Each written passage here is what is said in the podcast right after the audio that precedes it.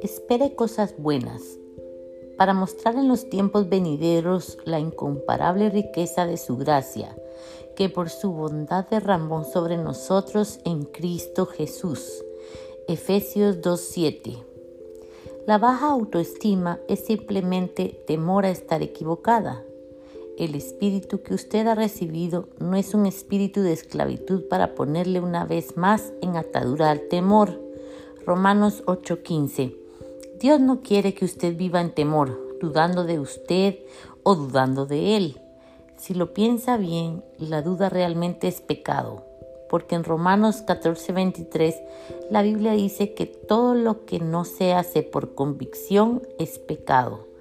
Cuando permitimos que la duda, la desesperación y el temor se apoderen de nosotros, es cuando el muro para las bendiciones de Dios comienza a levantarse.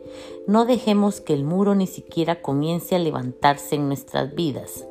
La duda es un temor a que pasen cosas negativas, pero la fe espera a que se produzcan cosas buenas. Realmente se necesita menos energía emocional para caminar en fe que en duda y temor. La gente que cree y es positiva es mucho más saludable que quienes están llenos de temor, duda y negatividad. Las personas positivas envejecen más lentamente que las negativas y de hecho pueden vivir más tiempo.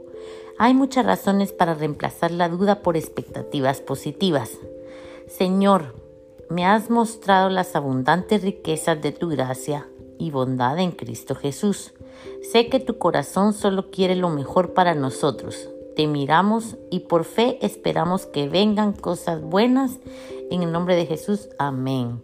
Así que vamos a recibir todo lo bueno, a sacar todo lo malo, a dejar espacio a las cosas buenas y que viva el amor, el motor del mundo.